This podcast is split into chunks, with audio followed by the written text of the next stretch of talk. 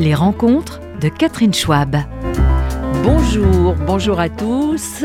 Bonjour à mes invités euh, que je suis ravie d'accueillir. Alors, à ma gauche, Caterina Morino. Bonjour, oh, vous l'avez bien prononcé. Une euh, extraordinaire actrice italienne euh, qui a vraiment un spectre d'interprétation très très large.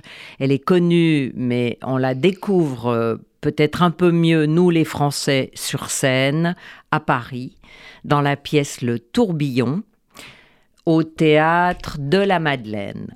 Et à ma droite, euh, Salomé Villiers, qui est euh, la révélation de l'année en interprétation, avec une pièce de théâtre qui s'appelle Le Montespan, qui a une longue histoire, et c'est pour ça que c'est intéressant aussi. Euh, vous avez démarré avec cette petite pièce, je vous ai vu sur la, enfin cette petite pièce, cette grande pièce sur une petite scène toute petite scène du théâtre euh, Saint-Michel, théâtre de la Huchette.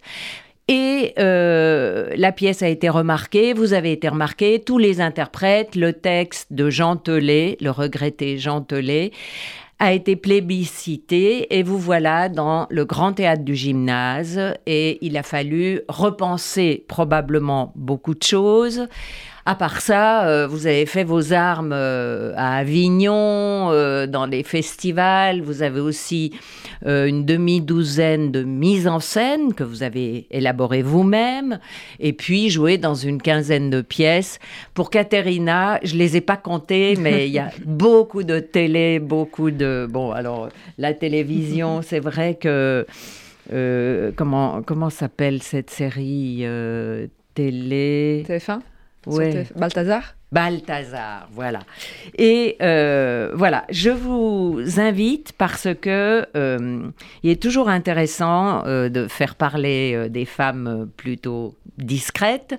Et je commence par Caterina, où ce qui est très intéressant dans la pièce de boulevard Le Tourbillon à la Madeleine, c'est qu'il y a quatre acteurs, sont deux couples qui s'affrontent sur des thématiques euh, très actuelles, le racisme, l'immigration, euh, les flics, la violence euh, et la déprime. texte signé Francis Weber et ce qui est l'alchimie est très intéressante parce qu'il y a Michel Lelouch, Philippe Lelouch, Philippe Lelouch, qui incarne le personnage central qui est un peu un beauf un, flic un peu brut de décoffrage. Et il a pas mal de mon frère. Et vous êtes sa sœur, justement. Et autour de lui, il a une alchimie de personnages beaucoup plus subtile que lui qui le mettent en valeur. Et euh, en particulier vous, qui êtes sa sœur et qui êtes le personnage fin, raffiné, qui essaye d'améliorer euh, les relations alors que tout part euh, dans tous les sens. je trouve très intéressant de, de mettre en valeur euh, des personnages sur lesquels les projecteurs sont drivés de façon indirecte. Ah, merci. Euh, vous avez euh, dû vous ajuster à cette équipe française où vous les connaissiez. Qu'est-ce que comment comment ça s'est passé Alors, comment avez-vous atterri J'ai atterri grâce à Philippe Lelouch parce que en fait, autant qu'il est directeur artistique des théâtres à Madeleine. Euh, il est en train de passer, de, composer son, parterre de, copains euh, pour faire justement la pièce. Et, euh, Francis Weber, il m'a, accepté justement à la fin, après, après les choix de Philippe Lelouch. Donc c'est quand même grâce à Philippe et à Michel Moroso, qui c'est le producteur de la pièce, qui, m'ont choisi. je dois dire que, Francis, je pense qu'il n'était pas sincèrement très content par rapport à mon accent. C'était un peu compliqué pour lui de faire passer parce que, vous savez, Francis Weber est très connu parce qu'il a besoin d'entendre une musique. Tous les, acteurs avec qui il a joué, il avait vraiment ces problèmes de musique.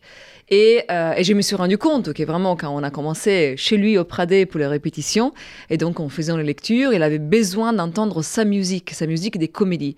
Qui avec mon accent, bien sûr, c'était très, euh, très compliqué pour lui, vraiment l'entendre. Mm. Et c'était pas facile d'accepter. C'était un peu compliqué pour moi. d'entendre vraiment ses problèmes. Donc chaque fois, au début, chaque fois que j'ai ouvert la bouche, c'était vraiment très compliqué. Mais petit à petit, il m'a accepté. Il a accepté surtout, comme vous avez dit, dans la construction du personnage de Christina qui au début c'était vraiment l'unique et pas vraiment dans, la, dans, la, dans le registre comique. Que mhm. Christina, Christine, c'est vraiment un peu hors de tout ça, c'est les fils rouges pour lier ces, ces trois autres personnages autour donc le, mon demi-frère, donc Philippe Lelouch, mon mari Stéphane Metzeger qui est en pleine dépression et qui, grâce à les conneries de mon frère, il arrive à sortir de la dépression et ma belle-sœur, donc Aline Gaillot, euh, qui est un peu la, la, la, la folle, la belle-sœur euh, euh, coiffeuse qui, qui, avec ses conneries, fait rigoler tout le monde et en même temps aide la légèreté dans cette pièce, comme vous avez dit, où on raconte vraiment la société d'aujourd'hui. Donc Christine, au début, c'était pas vraiment un personnage euh, comique. Petit à petit, ils ont construit bien sûr des blagues aussi pour, euh, pour mhm. des, phrases pour moi peut faire un, peu plus rigoler. Et bien sûr, comme vous avez vous m'avez dit tout à l'heure, le, le, le, petit monologue, la petite tirade finale où euh, je pète les plombs parce qu'à la fin tout le monde pense que je suis vraiment déprimée plus que les autres et, et surtout où je peux aussi parler euh, en italien et c'est bien sûr tout dans la, dans la dérision de la, du moment de cette scène qui, euh, qui casse vraiment un peu les codes de tout le spectacle pour faire les résumés à la scène finale. Donc je pense que techniquement, la construction euh, de la balance entre tous les personnages, ça amène aussi un peu à cette tirade entre les Français et l'Italien euh, qui réveille, entre guillemets, euh, toute cette déprime qui, qui est un peu plonger euh, dans, la, dans, la, pièce pour arriver à la résolution finale. Oui, c'est exact. Euh, évidemment, quand on l'a vu, c'est beaucoup plus limpide ce que vous expliquez. Mais euh, vous avez raison. Alors, s'imposer face à un metteur en scène, c'est vraiment pas évident. Un auteur et metteur en scène. On va revenir après à la France, les Italiens et tout. mais pour parler avec Salomé, est-ce que ça vous est arrivé, vous, d'avoir à vous imposer face à quelqu'un qui vous refusait, que ce soit un producteur ou un metteur en scène. Euh, euh, vous, vous avez au contraire votre, euh, votre réseau, ça se passe comme dans du velours. oui, après, il faut qu'on faut imposer les choix artistiques. Et après, vu que moi, j'ai travaillé aussi beaucoup avec mon équipe euh, familiale, entre guillemets, parce que j'ai fait de la mise en scène où j'ai euh, mis en scène mon mari qui me met en scène dans le Montespan, où j'ai mis en scène euh, mes amis. On, sort tous un peu des mêmes écoles et, et on est restés très très liés parce qu'on avait envie de, ouais, on avait envie de travailler tous ensemble et on continue à le faire et ça c'est très très chouette. Et au fur et à mesure, bon bah par exemple, il y en a un qui est arrivé avec un copain et en fait ce copain bah, rejoint la bande et en fait euh, un autre est arrivé avec sa chérie qui en fait est une merveilleuse actrice. C'est famille en fait. Oui. C'est très famille, ouais. Donc euh, non, j'ai pas eu euh, de de, de, confrontation comme ça où j'ai dû m'imposer. C'est peut-être plus en tant que metteur en scène, mais j'ai eu affaire à des producteurs hyper bienveillants. Euh, je, me souviens, il y a une, une fois de, dans, Badine euh, que j'ai mis en scène, c'était une adaptation musicale de On ne badine pas avec l'amour. J'avais envie de, de faire un rapprochement entre Ovide, les métamorphoses et euh, Musset. Et je l'avais mis, mis en scène et mes producteurs me disaient hum, là tu brouilles un peu les pistes, c'est beau hein, mais tu brouilles les pistes, on comprend pas pourquoi. Et, et il y a d'autres gens qui m'ont dit ça et j'étais là, non, non, je veux aller au bout, je veux aller au bout de mon idée, je veux aller au bout de mon idée, je suis sûre que c'est bien, je suis sûre que c'est bien. Et qui a eu euh, raison à la fin Oui, eux. voilà, eux. Oh. Mais je m'en suis rendu compte parce que euh, ils m'ont quand même laissé aller au bout de mon idée. Donc, euh, comme quoi, c'est vraiment énormément de, bienveillance. Ah, oui. Parce qu'en plus, tout le monde y est allé avec, avec le cœur. Et en fait, je me suis rendu compte que le spectacle marchait très bien sans ça. Et donc j'ai viré ça et j'ai dit à tout le monde bon bah vous aviez raison. Euh, merci de m'avoir laissé mais aller tu peux au, le réutiliser bout, de mon idée. Ouais, dans Parce un autre, que t'as pas brûlé les pistes, les, les, les temps à, l'époque, donc tu peux le réutiliser après. Ouais, bien sûr. Mais c'est ce sera dans un autre spectacle. Là, c'est vrai que je me suis rendu compte que en, non seulement faire euh, transformer On ne badine pas avec l'amour pour en faire un musical, c'est déjà quelque chose, mais d'audacieux. Oui. Voilà, en plus rajouter euh, la notion de, de, de rapprochement entre Ovid des Musset. non, non, là, ça c'est vraiment. Et euh, c'est une des questions. Euh, c'est une des questions que j'aurais volontiers posées, mais parlons-en maintenant. Euh, vous, Salomé Villiers, vous êtes très branché classique et euh, que ce soit Musset, Marivaux, euh, Shakespeare, euh, là vous parlez d'Ovide, il faut vraiment avoir les références et pouvoir suivre. ça m'étonne toujours que quelqu'un de votre âge ne soit pas plus porté sur les auteurs vivants. Ah, euh, alors je le suis euh, aussi. Euh, vraiment, alors moi j'ai été élevée avec du classique, donc du coup c'est vrai que j'ai été biberonnée au, au grand texte. Enfin, on m'a emmenée au théâtre à chaque fois, voir les plus grands spectacles, les plus grandes mises en scène. donc j'en ai j'en ai vu et effectivement Badine par exemple c'était un projet très personnel parce que mon grand-père voulait en faire un film. Votre grand-père qui est Jean-Pierre Aumont. Non, alors ça c'est mon grand-oncle ah. et mon grand-père c'était François Villiers, son frère, hmm. qui était réalisateur et mon grand-oncle Jean-Pierre Aumont l'a joué pendant euh, une été, enfin très longtemps et, euh, et ça avait tellement bien marché qu'ils avaient, euh, enfin qu'ils avaient enregistré la pièce sur un vinyle. Et en fait le vinyle avait tellement bien marché qu'ils ont enregistré hmm. que la scène de la fontaine en petit vinyle. Je sais pas, parce que ça, c'est pas oui, bon. Les 45 G. Voilà. 45 tours, les plus voilà. Et, euh, et en fait, moi, j'ai grandi avec mon grand-père qui me racontait La Fontaine tous les dimanches en découpant le poulet du dimanche, quoi. Donc, euh, c'est vrai que. Oui, donc vous avez des excuses, en effet. Ouais, alors, euh... pas des excuses, parce qu'en même temps, moi, ce qui m'intéresse aussi, c'est de mixer, en fait, toutes ces cultures-là. Je suis une enfant des années 90, euh, donc j'ai évidemment énormément de, de références, enfin, voilà, de, de ces années-là. Moi, j'aime le j'aime le rock and roll, j'aime la pop, euh, j'aime euh, j'aime aussi toutes ces musiques là. Donc c'est pour ça que le Marivaux, par exemple, quand je l'ai monté, j'entendais les Beatles, j'entendais euh, les Sonics. Enfin voilà, je j'aime tout souvent mixer les choses, faire des, des comment on appelle ça des euh, quand on un métissage euh, oui un patchwork. Et vous Caterina euh, vous vous montez vous prenez l'initiative de monter un texte d'essayer de produire un film de pousser un metteur en scène un auteur ou alors c'est la première fois euh, que je vais faire ça, en fait. Euh, j'ai eu beaucoup, beaucoup de, de, de, des idées dans les films et tout ça, mais sincèrement, c'est beaucoup plus compliqué. Et quand Philippe, il m'a, fait ses cadeaux de rentrer dans la comédie, donc moi aussi, je viens du théâtre beaucoup plus dramatique en Italie. Euh, c'est ma première vraiment comédie que je joue avec, avec Philippe au théâtre à Madeleine. Et, et j'ai eu la chance de jouer un, un auteur contemporain en Italie. s'appelle une pièce, L'idée d'être tué, l'idée d'ucciderti en Italie. Et c'est c'est un PM, donc un, ministère public, qui est appelé à minuit pour, euh, pour euh, interroger un homme qui vient de fracasser la tête de sa femme. Et donc cette pièce, on l'a jouée pendant deux ans en Italie et est, tellement formidable, est tellement puissante, surtout est tellement dans l'époque d'aujourd'hui, pour autre chose, que je vais vous expliquer après, que j'ai décidé de les traduire avec euh, mon cher ami Christophe Barbier. Oui. Et, euh, qui fait du théâtre maintenant. Qui fait du théâtre. Journaliste, euh, depuis très longtemps. chef qui fait. On a passé presque deux ans à la traduire. On hmm. s'est rencontrés de temps en temps. Et, et donc, quand Philippe m'a fait ses cadeaux, moi, je voulais lui faire un autre cadeau. Et donc, l'appeler dans mon monde, dans mon univers, donc des pièces plus dramatiques. Et donc, on va la jouer encore au théâtre à Madeleine euh, au début de l'année prochaine, donc au mars-avril. Et, euh, et, la pièce est vraiment formidable parce que, euh, donc moi, je, deviens en France juge d'instruction parce que c'est pas la même chose, la même façon d'interroger en comme en Italie.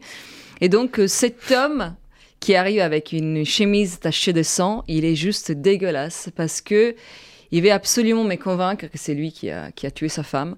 Et moi, j'arrive en plein divorce de mon mari et j'ai juste envie de, de, les défoncer en fait. Je, déteste les hommes et donc pour moi c'est tellement facile, c'est tellement facile, de juste l'avouer, à dire où se trouve l'arme du délit et c'est terminé.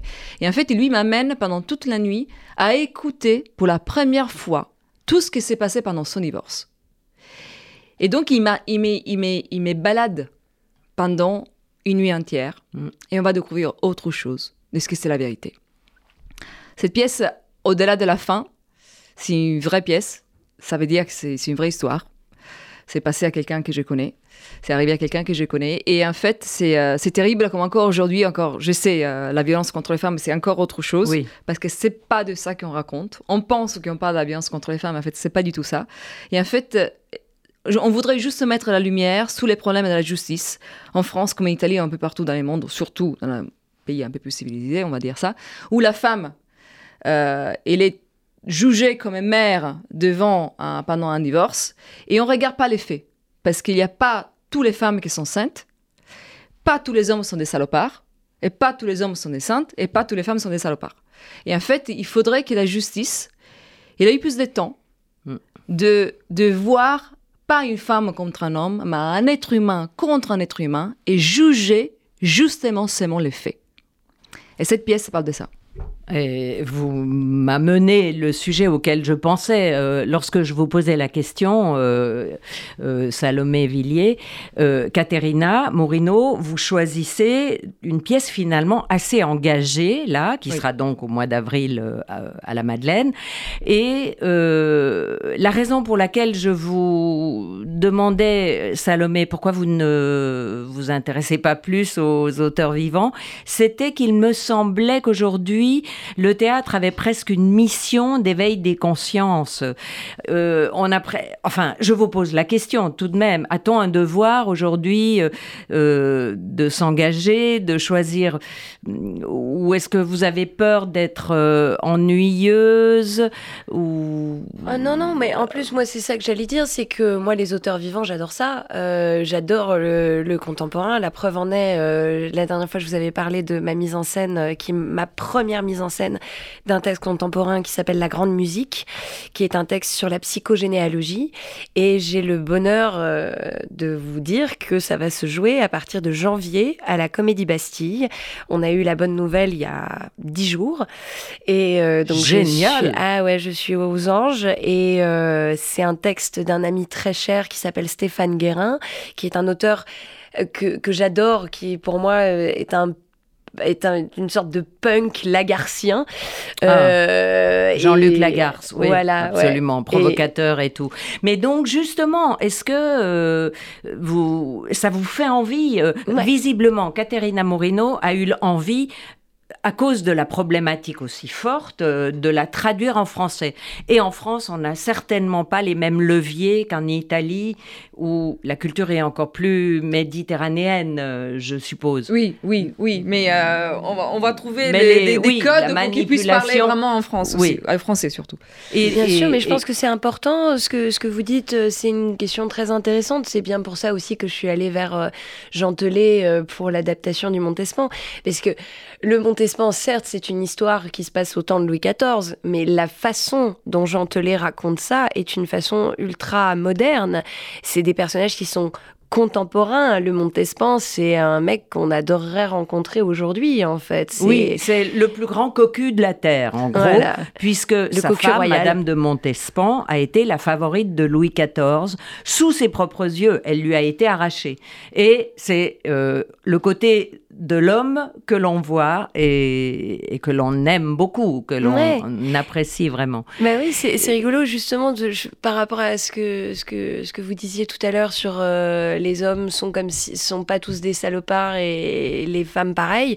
Moi, je suis d'accord. C'est-à-dire qu'à un moment donné, il faut partir sur un terrain d'égalité. C'est-à-dire que euh, oui, euh, dans cette histoire, Monsieur de Montespan, dans la façon dont Jean Telet le raconte, devient un héros romantique qui prend sa revanche parce que ça fait des siècles qu'on se moque de lui, en fait. Euh, et, tout d'un coup, euh, bah là, Jean le met sur le devant de la scène et on. Il en fait un héros. Ouais, il récupère ses lettres de noblesse, en uh-huh. fait. Parce que c'est vrai que c'est horrible ce que ce mec a vécu, c'est atroce. Elle c'est horrible aussi ce qu'elle vit. Elle devient complètement cinglée. Euh, et parce qu'il ne faut pas non plus déresponsabiliser cette femme euh, qui, euh, qui n'a, n'a pas. qui n'a pas le choix, vraiment. Qui n'a pas le choix. Parce que c'est ce qu'elle dit dans, au début de la pièce. Elle lui dit on s'en va. Je sens qu'il va y avoir un problème. Viens, on s'en va, on s'enfuit. Lui, dans sa pure naïveté et candeur, lui dit mais non, ma chérie, tout va bien, tout va bien, tout va bien. Et quand les problèmes arrivent, effectivement, elle n'a pas le choix, parce que en gros, c'est ce qu'elle dit, nos familles entières auraient été chassées de France.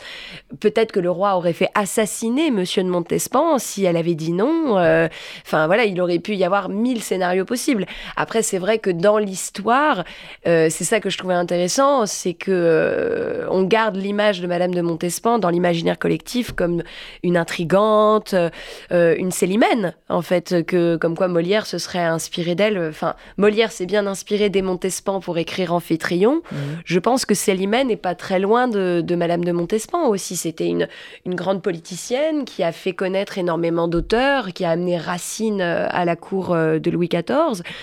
Et euh, donc, il ne faut pas la déresponsabiliser non plus. Mais en fait, ce qu'on raconte, nous, dans le Montespan, c'est pas son histoire à elle, mm. c'est son histoire à lui. Mm. Et, et, évidemment, elle fait partie de son histoire, mais c'est pas son histoire à elle. Et donc, autour des femmes, il y a vraiment un boulevard aujourd'hui parce que les nouvelles héroïnes, euh, même dans les séries, euh, est-ce que c'est une chose qui vous frappe? Est-ce que vous avez l'une et l'autre euh, des, ambitions qui peuvent naître différentes du fait qu'aujourd'hui, les rôles de tête sont alloués souvent, peut-être plus souvent, aux femmes. Ça, alors moi j'ai eu la chance, oui, alors moi j'ai la chance de, euh, je sais pas pourquoi, sûrement c'est aussi mon caractère, j'ai toujours des rôles très très euh, de femmes un peu déterminantes, donc euh, j'ai toujours des rôles un peu qui, qui, font bouger les choses. Oui. Et donc ça, ça je pense c'est ce que je dégage, donc c'est ce que le metteur en scène il voit en moi. Donc j'ai jamais, c'est vraiment très rare que j'ai que j'ai que j'ai eu c'est même pas question d'accepter que j'ai vraiment reçu des scénarios où la femme était soumise. Donc c'est un peu comme parce que je pense que je dégage pas ça. Hmm. Et même quand vous étiez James Bond girl, parce qu'on va pas passer ça sous silence, euh, elle a été la James Bond girl face à Daniel Craig. Et dans Casino Royale, euh, vous aviez un poste euh, assez euh, offensif. vous le tuez, vous essayez de le tuer, si je me rappelle bien. Oui, mais surtout, je suis, je meurs comme bon, tous les bonnes girls normalement. Bah, en fait, c'est, j'ai mon rôle dans, dans, Solange, et c'est ça que c'est un peu spécial, c'est parce que j'essayais pas vraiment de les tuer. J'étais quand même la femme du, du méchant. J'étais une femme qui, qui savait sa position. C'est la première fois, comme vous savez, Casino Royale, c'est quand même un, un, les premiers volets de la saga du moment de, Daniel Craig où tous les personnages sont un peu plus vrais, mm. sont un peu moins clichés des mm. James Bond, euh, je suis tout beau, euh, tout nickel. En fait, c'est un peu où les personnages souffrent vraiment. Et c'est la première fois qu'on voit vraiment une femme qui se rend compte qu'elle tombe toujours amoureuse avec euh, des de, salopards. Et donc, j'ai dit pourquoi mon mari, pourquoi toi, pourquoi je tombe toujours dans, dans, dans, ce piège d'être fascinée, séduite par des hommes qui, qui qui peut-être ne mérite pas mon amour. Et donc c'est quand même un questionnement. Oui. Qu'une Jess Banger ne s'est jamais vraiment positionnée. Et bizarrement, donc, euh, au-delà de la beauté de, ce personnage, de Solange esthétique, euh, très bizarrement, le, le, après James Bond, joue des rôles vraiment de caractère. Et donc, c'est quand même euh, assez particulier. C'est bien la première fois. Voilà, c'est que ce petit rôle, quand même, il reste, parce qu'il y a Eva Green qui, quand même, il prend euh, le rôle principal d'un Casino Royal, euh, il a donné quand même envie à plein de personnages. Donc, un de mes films préférés, c'est Deep, c'est une série pour Studio Place qui. Comment s'appelle? Deep. Deep, deep, comme, deep, deep profond. comme un profond. je suis devenue une championne d'apnée, donc en un mois. Donc moi je savais même pas nager. Et le rôle extraordinaire parce que euh, parce que euh, on est frères jumeaux et Pierre Frelat qui c'est le quadruple champion du monde. Il m'a entraîné pour devenir championne euh, olympique de championne d'apnée. Et et donc en premier épisode lui meurt tout de suite. Et donc moi je prends sa place pour venger son nom. Et donc, j'ai un rôle extraordinaire de cette femme qui recherche toujours son frère et on a tourné tout le temps sous l'eau à, à eh moins 15, ou entre 15 et, 20 mètres, et à 2 minutes d'apnée, et tout ça en 1 minute. Et le rôle est tellement fort et tellement d'une force incroyable, cette Sophie, que j'ai eu 3 mois pour sortir de cette, euh, de cette folie euh, psychologique parce que j'étais vraiment sous l'eau. Le régime physique, et la, les régimes, euh, j'avais 6 heures d'entraînement entre l'eau et la, gym parce que je devais totalement changer mon corps.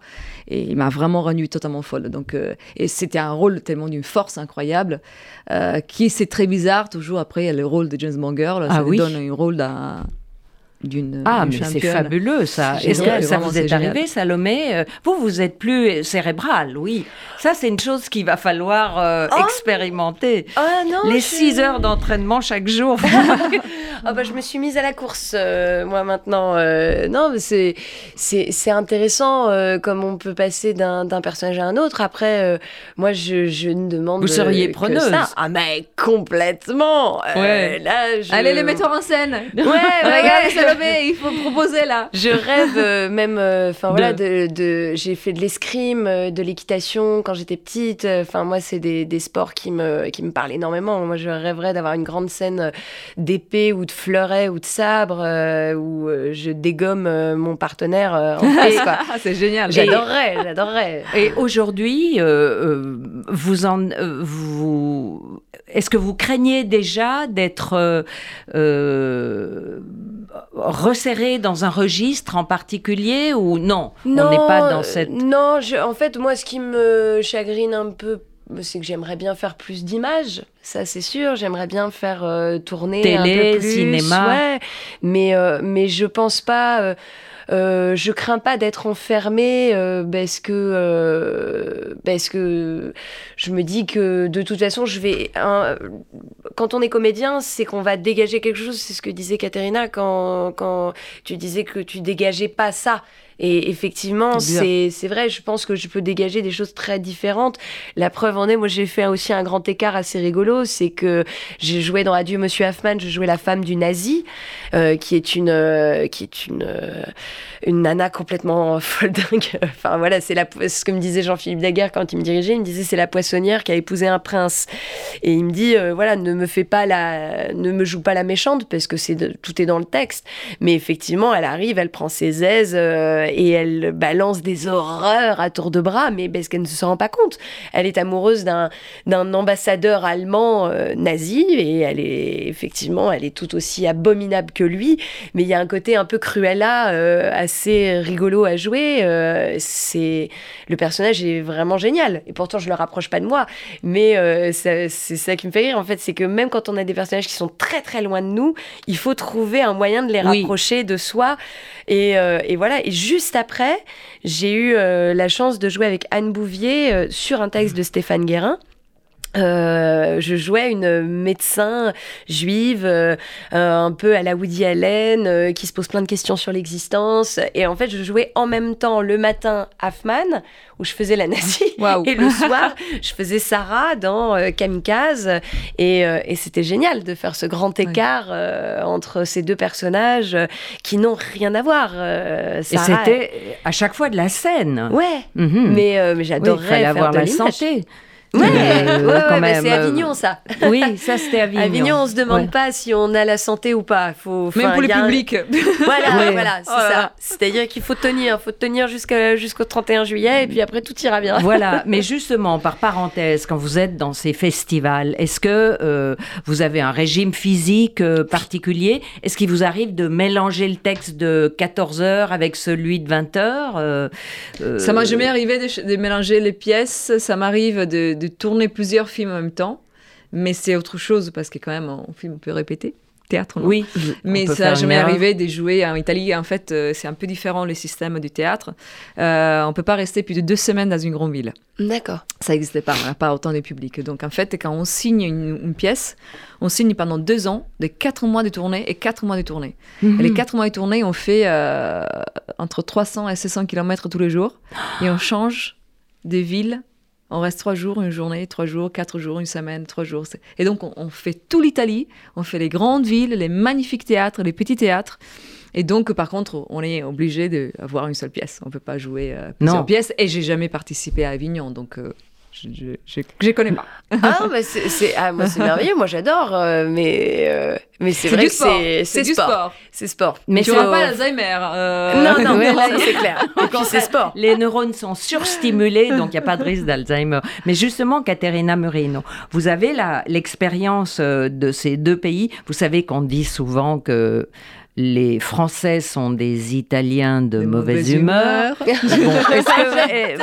que, vous validez d'abord? Non, je valide pas. En plus, mon amour, euh, qui est bien français, euh, il est tellement joyeux à la maison, donc euh, non, je valide pas. Je sais que, que vous les dites, les Italiens le disent, mais pas moi. Non. alors, mais après, euh, vous avez quand même l'exemple d'un pays plus décentralisé en Italie. La preuve que vous avez beaucoup de villes moyennes dans lesquelles il faut impérativement montrer son spectacle, alors que la France est terriblement euh, jacobine, euh, donc centralisée, centrée sur Paris maintenant un peu plus sur Marseille, euh, qui a quand même une vie. Euh, voilà, j'ai découvert ça. Je, suis étonnée euh, pendant le, spectacle le Tourbillon, donc les publics qui nous attendent dehors, ils disent ah, on vient des Lyon, on vient de. C'était Montpellier, on vient de Toulouse, pourquoi vous venez pas? Et moi, j'ai posé la question à Philippe en disant mais, mais vous. Parce qu'elle m'a dit Toi, Philippe, tu viens jamais avec des grands spectacles qu'a toujours fait Philippe Lelouch. Et je dis, mais vous allez pas à ces grandes villes? Il m'a dit, eh, de temps en temps. Mais comme de temps en temps Lyon, Montpellier, euh, Toulouse, c'est des grosses villes. Tu vois, c'est comme euh, l'équivalent des, Florence, euh, Naples, voilà. Aoste, à Torino pour nous. Donc c'est normal que nous, on va chaque fois dans toutes ces villes. Donc c'est très bizarre, j'arrive pas à comprendre comment ça marche les tournées chez vous en France. Comment ça marche ça, ça marche ça, Je comprends pas. Vous avez fait une tournée déjà avec le Montespan on a, on, a commencé, on a commencé euh, et euh, là on va refaire encore quelques dates euh, l'année, enfin en 23 sur. En fait, c'est des dates de tournée qui ont été vendues sur la Huchette, mhm. l'exploitation de la Huchette, avant Avignon. Et sauf que là, le, en fait, en règle générale, on fait Avignon, on a notre planning de tournée six mois après. Est-ce que c'est le temps pour les programmateurs, pour euh, le diffuseur de relancer les programmateurs? Les programmateurs, en fait, n'ont pas des budgets extensibles. Malheureusement, ils peuvent pas prendre. Déjà, tout dépend aussi de leur jauge. Donc, euh, enfin, c'est euh, compliqué. C'est-à-dire que quand tu fais une tournée, combien de villes là tu touches? Euh, bah, ça dépend. Ville, village, en, ça dépend. Ça dépend. Sur Afman, par exemple, je sais qu'il y a eu, euh, je pense, 200 dates de tournée. Oui, mais euh, beaucoup de, beaucoup de ces villes sont dans la périphérie parisienne, dans la périphérie lyonnaise. Ah non, non, pas sur Afman. Sur Afman, on a fait vraiment partout. On est même, ils sont ah. même allés, euh, on est allé jouer en Israël, ils sont même allés à, Tahiti, à San Francisco, à Los Angeles. Non, non, sur Afman, on a quand même euh, eu la chance, cette chance-là, d'être Et de quadriller la France. Ouais, de quadriller la France. On a vraiment, on est allé jouer à Host, d'ailleurs, je me souviens. Et c'est, on a vraiment été dans beaucoup d'endroits et par exemple, pour vous, acteur, euh, vous recevez une, euh, réaction différente de la part de chaque ville euh, ah vous, vous, arrivez à, sentir, ici je suis à Toulouse, ici je suis à Strasbourg. Non, c'est l'Italie, le sud d'Italie et le nord d'Italie. Pareil. Ah bah c'est vraiment bizarre. Des réactions différentes. Ah, bah, ouais. Je me mm. souviens, j'ai joué Donna Flor et ses deux maris. Ah. De Jorge Amado. Et donc, euh, on a fait toujours les, les, nords, donc ça rigolait tout le temps. Et à un certain moment, on arrive dans les sud, je ne dis pas à quelle région, et les gens rigolaient pas du tout. Et on disait, c'est, bah, je sais pas. Enfin, c'était... Donc, on entendait la, la rigolade dans, chaque réplique. Et à un certain moment, moi, j'ai eu un fou rire parce que je pensais que les gens, c'était un, carton, parce que ça ne bougeait pas c'était trop bizarre. Alors, on ne sait pas s'ils ne comprenaient pas. Et donc, euh, bah, c'était vraiment très, très bizarre. Et mon rôle, qui est, est toujours moins drôle de tous, parce que c'est dans la flore, elle n'est pas vraiment très comique.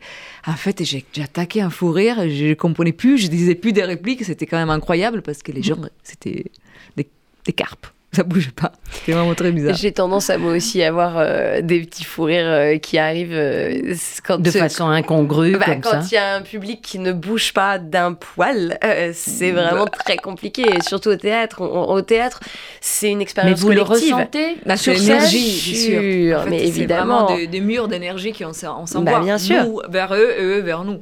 Et moi, c'est vrai qu'il y a des moments où je peux avoir euh, des, petits, des petits moments où je frise, où il y a le sourire qui vient et où je rigole, parce que tout d'un coup, bah, on voit que ça prend pas, ou, que, ou, que, les gens n'ont pas compris, ou que, enfin voilà, et, et c'est particulièrement euh, ça peut ça peut être différent. C'est-à-dire qu'il y a des moments où ça peut glacer euh, euh, les gens sur le plateau l'interprète. Et il y a des moments où ça peut être presque drôle parce qu'effectivement je me souviens moi d'une représentation aussi où en fait les gens ne parlaient pas très bien français et c'était pas surtitré. Ah et, et, là, du coup, on avait mais zéro réaction dans la salle et on était mort de rire en fait sur le plateau parce qu'on se disait mais mais pourquoi? Et en fait, on a fini par comprendre sur le dernier quart d'heure que les gens n'avaient pas les références, les, blagues ne sont pas les mêmes. Euh, enfin, voilà. Et ah c'est vrai que c'est inconcevable bah, de ne pas avoir un sous-titre au moins. Ouais, mais on sent que ça peut. Enfin, on a des salles différentes de toute façon tous les soirs, mais même qu'on joue à Paris ou qu'on joue en tournée. Après, c'est vrai que il y a des publics qui sont plus agréables que d'autres. Euh, moi, j'adore aller jouer euh, dans le sud tout d'un coup, il y a quelque chose d'une douceur de vivre. Euh, Salon de Provence, euh, moi j'adore. Euh, on est devenu assez copains avec le programmateur et c'est vrai que le théâtre est super joli, les gens sont hyper accueillants. Enfin voilà, on adore. Le Chênay, pareil, c'est un endroit que j'adore. Un autre endroit aussi, les Herbiers, c'est des salles qui sont géniales. Versailles, pareil, je suis artiste résidente avec, le, avec la ville de Versailles.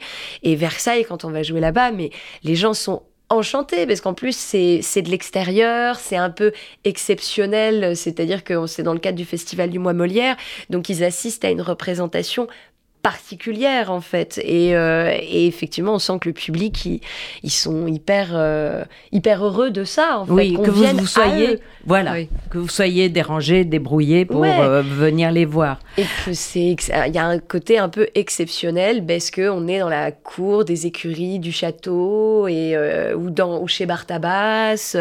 Et, et pareil pour les autres publics quand on est dans d'autres théâtres. C'est-à-dire que en fait les gens sont sont heureux qu'on vienne à eux oui, mais ça, bah, c'est chouette. voilà, c'est ça aussi les buts de la tournée. Au-delà de connaître la France, comme on fait avec l'Italie. Et ça, c'est génial. Parce que pendant la journée, euh, on connaît euh, les endroits, parce que de temps en temps, on, arrive dans des villages, dans des petites villes qu'on ne connaît pas du tout. Et sincèrement, c'est magique. Mais euh, c'est quand même une question que je peux vous poser à vous, qui êtes, euh, qui avez une vie privée l'une et l'autre. Ça veut dire qu'on met un mouchoir sur ces soirées, euh, on voit beaucoup moins ses enfants. Je, Caterina Moreno, vous avez deux enfants. Non, j'ai pas d'enfants. Vous ah bon J'ai lu que vous aviez J'aurais adoré, enfants. mais non, pas encore. Ah pas encore, et c'est pas. Oh, c'est pas. Vous allez venir un jour Je sais pas.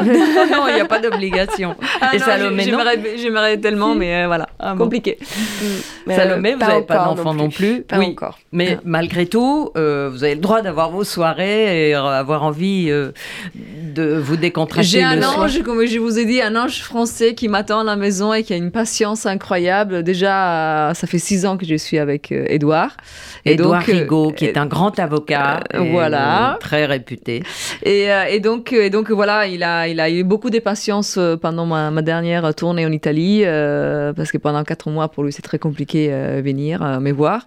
Et donc aussi maintenant, pendant les tourbillons au théâtre à Madeleine, il m'attend les soirs à la maison. Donc, donc il connaît la pièce par cœur, il a dû venir la voir deux ou trois fois. Il connaît par cœur parce qu'il ah, il faisait réciter le il faisait réciter avec son petit stylo pour que chaque fois que je faisais une faute de d'articulation, des prononciations, ah, il faut répéter. Ah non, bah, c'était il le connaît par cœur parce qu'il m'a fait répéter pendant deux mois. Mm, oui, et que vous aviez euh, le fusil de Francis voilà, Weber. Exactement. Donc j'avais deux, euh, voilà.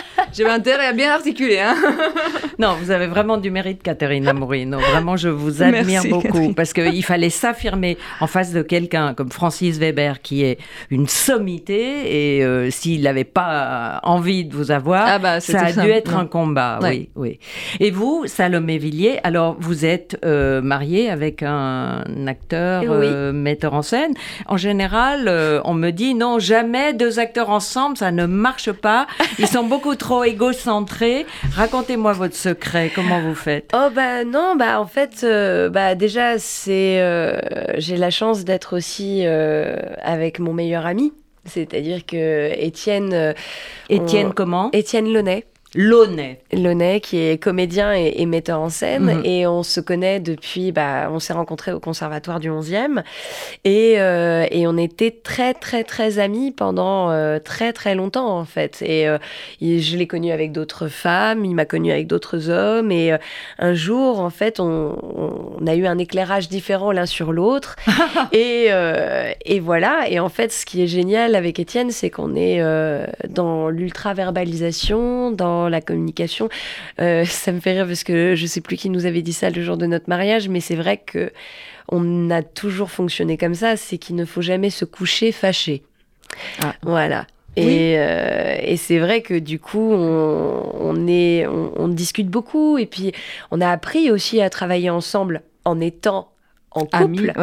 Parce qu'avant, on était amis, mais quand on, tout d'un coup on devient un couple et qu'on travaille ensemble, c'est encore un, autre langage.